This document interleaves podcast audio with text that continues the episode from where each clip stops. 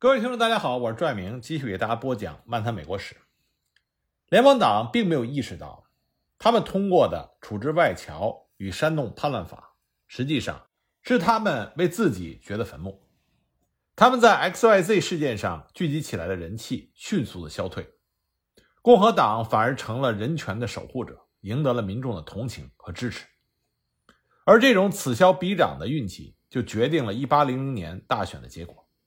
那么，虽然联邦党自己玩火自焚，但是共和党的两位领袖杰斐逊和麦迪逊，他们并没有耐心在旁边只是观看，他们想再添把柴，让联邦党自焚的火焰烧得更旺一点。可没想到，差一点引火烧身。1798年年底，杰斐逊和麦迪逊分别给肯塔基州还有弗吉尼亚州的州议会起草了抵制处置外侨与煽动叛乱法的决议案。这就是肯塔基决议案和弗吉尼亚决议案。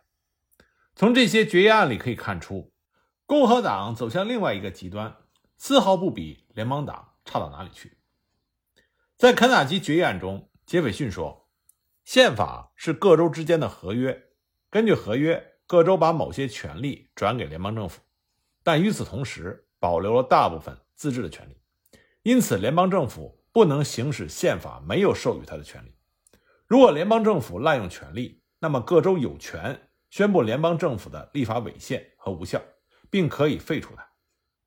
杰斐逊的意思是，处置外侨与煽动叛乱法超越了各州对联邦的授权，所以肯塔基州可以认为它违宪，拒绝执行。杰斐逊还警告说，如果联邦政府不知收敛，它将引起革命和流血。麦迪逊的弗吉尼亚决议案也采用了合约这个概念。但毕竟麦迪逊他对宪法的理解显然比杰斐逊要深刻，他不认为各州有权废除联邦的立法，他只强调各州在这种情况下应该采取介入的姿态，挡在联邦和人民之间。介入是为了保护各州的人民不受联邦的伤害，他需要各州的联合，一两个州是做不成的。一七九八年十一月，肯塔基州州议会通过了杰斐逊起草的决议案。但是呢，把废除联邦立法的句子去掉，因为大家觉得这么说太过分了。十二月，弗吉尼亚州议会通过了麦迪逊起草的决议案，这两个决议案就形成了一套九八原则。九八原则的中心是州权至上，各州有权裁定联邦法律违宪，并在必要的时候介入，甚至是脱离联邦。这个九八原则对美国的影响是深远的。原因是，第一，宪法不是各州之间的合约，而是人民的意愿。宪法开宗明义第一句话就是“我们人民不是我们各州”，这我们之前已经谈到了。只有人民通过他们的代表，才能决定联邦是否越权。各州无权裁定联邦的立法是否违宪或者是否有效，更无权废除它。杰斐逊不懂得法理，情有可原。可是麦迪逊他是宪法之父。他当初在制宪会议上一再的强调，联邦对各州有至高无上的否决权。那么他在起草弗吉尼亚决议案的时候是怎么想的？第二，这两个决议案都强调了州权，甚至暗示各州如果对联邦不满就可以分裂出去，州权应该受到保护。但是如果把它凌驾于联邦之上，这就完全违背了宪法的宗旨。一个学者曾经说过，杰斐逊。不是在号召各州以和平与合法的方式抗议，他在鼓动公然的叛乱。他反对的政府正是他自己担任副总统的政府。处置外侨与煽动叛乱法确实违宪，但是宪法有他自己一套纠错的机制，各州可以通过合法的程序废除法案或者修宪。杰斐逊和麦迪逊的行为如果被其他人效仿，那么后果不堪设想。华盛顿在听说了肯塔基决议案和弗吉尼亚决议案之后，对帕特里克·亨利说：“如果这两个决议案得到系统和盲目的执行，那么我们的联盟也就完了。”事实上，六十多年之后，南方各州就是以九八原则为依据，宣布脱离联邦，引发了南北战争。战争结束的时候，未来的总统詹姆斯·加菲尔德说：“肯塔基决议案包含了废除联邦立法。”和分裂联邦的细菌，今天我们终于收获了恶果。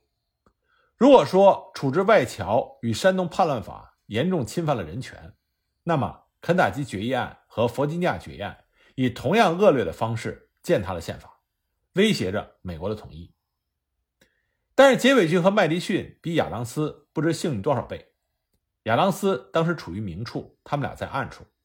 他们起草决议案是匿名的，除了几个亲信，没有人知道这是他们干的。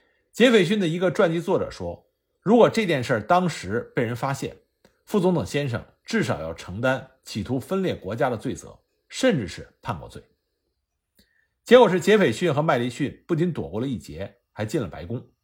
只能说亚当斯太倒霉了。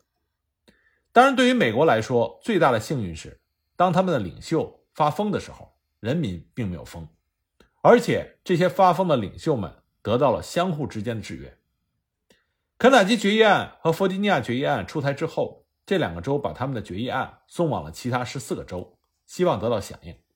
结果，六个州拒绝接受，四个州明确反对，其余的没有回音。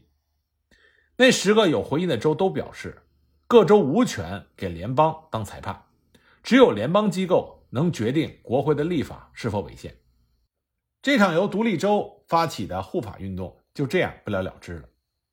那么比较有趣的是，在这个过程中，三权分立重要的一级，也就是司法权最高法院，却完全没有存在感。如果处置外侨与山东叛乱法发生在今天，官司很可能就打到了最高法院，最高法院判他违宪，问题解决了。可是，在一七九八年，最高法院形同虚设。那个时候，大法官们还没有搞清楚自己的定位，他们整天忙着巡回各州，帮着处理一些州际纠纷，根本没有时间管宪法的事情。三权政府在当时其实只有两权，如果这两权勾结在一起，权力就会失衡。由此可见，三权分立真正能够得到确立是多么的不容易。美国人还要耐着性子的再等三年，在约翰·马歇尔成为首席大法官之前，司法审查是不存在。那么，引发了轩然大波的处置外侨与山东叛乱法，到底造成了多么严重的后果呢？答案是，它除了摧毁了联邦党的声誉，似乎没有祸害太多人。首先，这些法案是有期限的。国会和总统都把它当成是临时的、暂时的举措，法案的有效期只有三年，到一八零一年自动失效，除非国会给他们延期。特别是那三个针对外国人的法案，基本上有跟没有一样。规划法把入籍要求从五年改成了十四年，但它在生效前给移民们留下了一个窗口，只要在某月某日之前申请，仍然可以五年入籍。那些符合条件的人都赶在法案生效之前申请了，并没有耽误多少时间。克己法听上去很可怕，共和党觉得亚当斯大笔一挥，移民们就会一传一传的被逐出新大陆。实际上，亚当斯一次都没有行使过这个权利，他没有驱逐过任何人，因为和法国最终并没有打起来。敌对外侨法根本就用不上，除了敌对外侨法之外。其余三个法案都在1801年失效，但是敌对外侨法被国会改成了永久性的法律。二战期间，美国政府正是根据这个法律，把几千名日本、德国、意大利的侨民拘押在集中营，并最终将他们遣返回国。那么，影响最大的就是惩治煽动叛乱法，因为这是针对美国国民的。大约有二十个人因为这个法被判刑。佛蒙特州的联邦众议员马修·里昂是其中最有名的一个。里昂曾经是绿衫男孩的一员，跟着伊森·艾伦打天下。福尔蒙特共和国加入美国之后，他当选为众议员。他和艾伦一样豪放又粗鲁。有一次，另一位议员不同意他的观点，他居然一口痰吐到了人家脸上。那个议员抄起手杖要跟他拼命，他随手就抓起根铁棍抽了上去。两个人在众议院大厅大打出手，议长看的是不亦乐乎，议员们最后拼命的把他们俩拉开。里昂后来在福尔蒙特州的一家报纸上发表了文章，大骂亚当斯总统，结果被判罚款一千美金，监禁四个月。他在监狱里也没有忘记竞选众议员，最后居然还当选了。蹲完四个月监狱之后，他又回到众议院继续当议员。那么，另外一个获罪的名人就是本杰明·富兰克林的外孙本杰明·富兰克林·贝奇。贝奇他创建了一份报纸，叫做《费城之光》。这个报纸是共和党的舆论阵地，把华盛顿和亚当斯骂的是狗血淋头。惩治煽动叛乱法通过之后，贝奇就被抓了。他取保候审，但是在1798年9月死于黄热病，年仅29岁。还有一个是苏格兰移民詹姆斯·卡尔德，他写了一本书抨击联邦党，结果被判罚款200美元，监禁九个月。总之，大部分因为惩治煽动叛乱法被判刑的都是报社编辑或者是出版商，罚款金额大多数是在一百到四百美金，监禁是在两个月到十八个月。虽然看上去不算很糟糕，但是影响非常坏，它直接导致了联邦党在一八零零大选中的惨败。一八零一年，杰斐逊入主白宫，他马上就赦免了所有因为惩治山东叛乱法而获罪的人。并把他们交的罚款全部退还。但是呢，杰斐逊在这个法案失效之前，还利用他抓了几个攻击他的联邦党人。可见正义不是绝对。从这些混乱和纠纷中，不难看出，年轻的美国是怎样在恐惧、疯狂与不知所措中，在探寻着民主和法治的道路。处置外侨与煽动叛乱法以及它引起的风波。是对代议制民主和联邦体制的严重考验。党争可以让精英们失去理智，权力也可以让领袖们忘记理想。联邦党认为，只要共和党得势，美国就会进入到雅各宾派的多数人暴政的恐怖统治。共和党认为，联邦党背弃了共和的原则，早晚会把美国变成君主制的国家。事实上是，他们担心的事情都没有发生。双方对所有问题的过度反应，似乎是新国家在走向现代的过程中必须经历的痛苦。我们直到今天仍然在看着相似的一幕。杰斐逊后来说了一段话，是对这段历程最好的总结。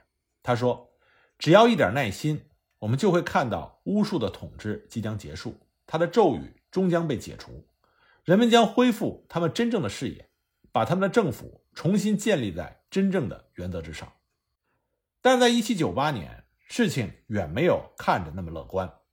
美国人在忙着内斗的同时，还在准备着和法国兵戎相见。一七九八年，在汹涌澎湃的反法浪潮中，国会建立了临时陆军，还创建了海军部。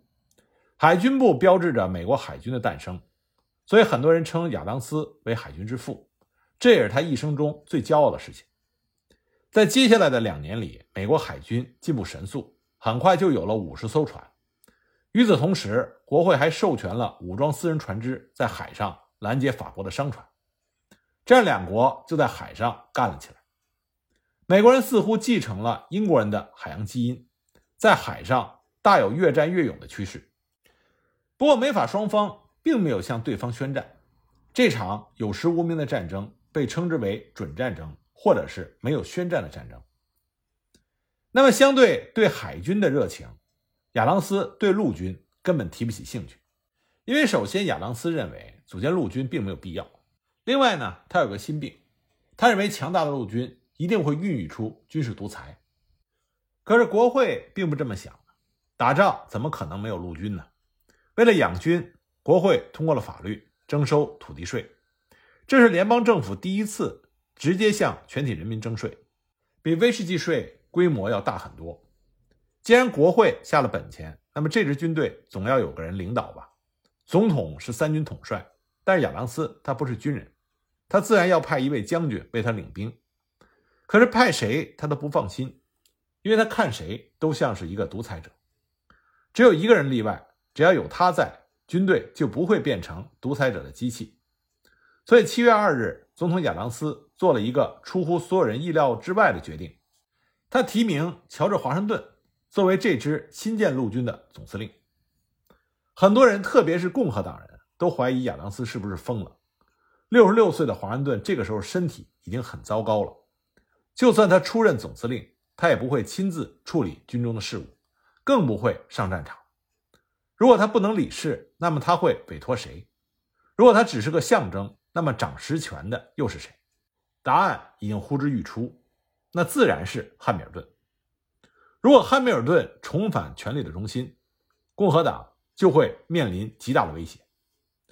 亚当斯也不是没有想过这种可能，但是他认为任命各级将军的权利在总统，不在总司令。我只要不让汉密尔顿执掌军队不就行了？但是他错了，华盛顿可不是一般的总司令，他想要谁就能得到谁。正像所有人预期的那样，华盛顿他只想要汉密尔顿。早在国会刚刚通过建立临时陆军决议的时候，亚当斯就已经在考虑请华盛顿出山了。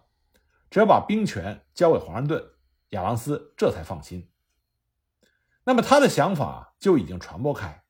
没过多久，汉密尔顿就写信问华盛顿，说：“听说总统有意请你出任总司令，你答不答应？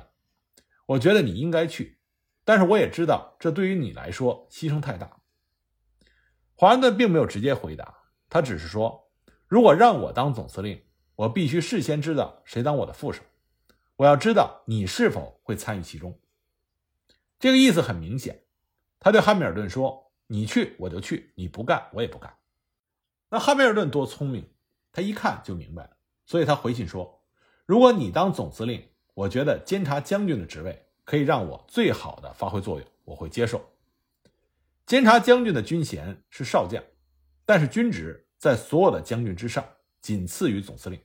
总司令不在，他就是全军的统帅。汉密尔顿不愿意接受低于这个位置的军职，华盛顿也不愿意接受没有汉密尔顿的军队。两个人的默契迅速的达成。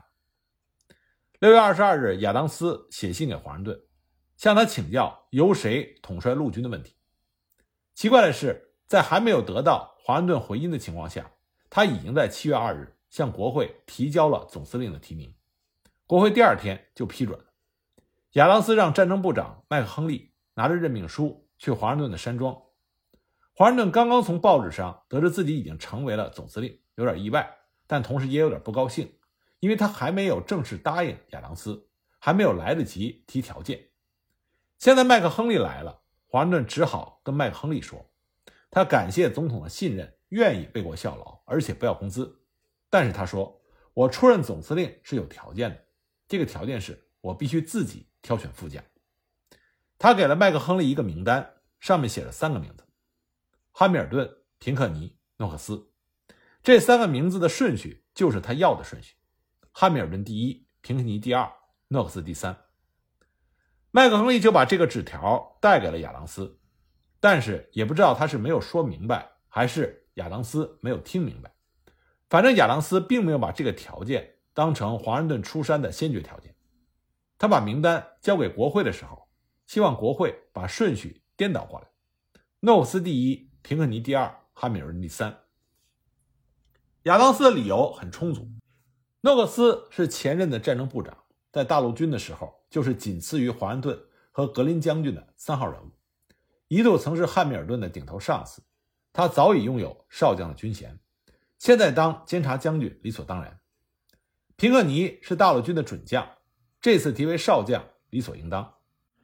汉密尔顿在独立战争结束的时候只是一个中校，让他当少将，这就意味着连升三级，会让他位列前面两人之上，这是不合适的。那么资历之争只是一个幌子。汉密尔顿如果是平庸之辈，亚当斯自然乐得送给华盛顿一个人情。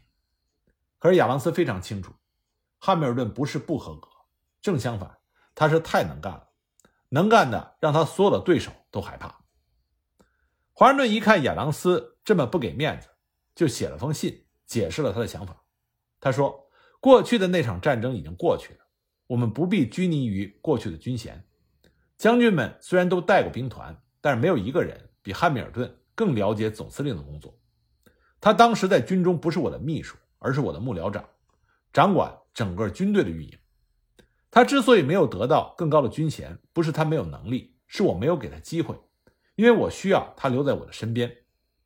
我承认他有野心，但那是值得称赞的野心。正是那野心让一个人出类拔萃。他有进取的精神，有敏锐的直觉，有天生的准确的判断力。这是一个军队的指挥官最可贵的品质。所以我再强调一下，失去他将是无法挽回的损失。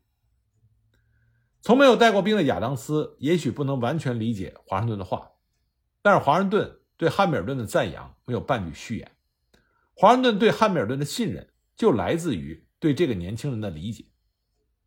汉密尔顿的能力远在诺克斯和平克尼之上，有他在，华盛顿不用太操心。过去呢，华盛顿觉得亏欠他太多。现在想要补偿汉密尔顿所付出的一切，那么华盛顿把该说的都说了，亚当斯仍然在纠结。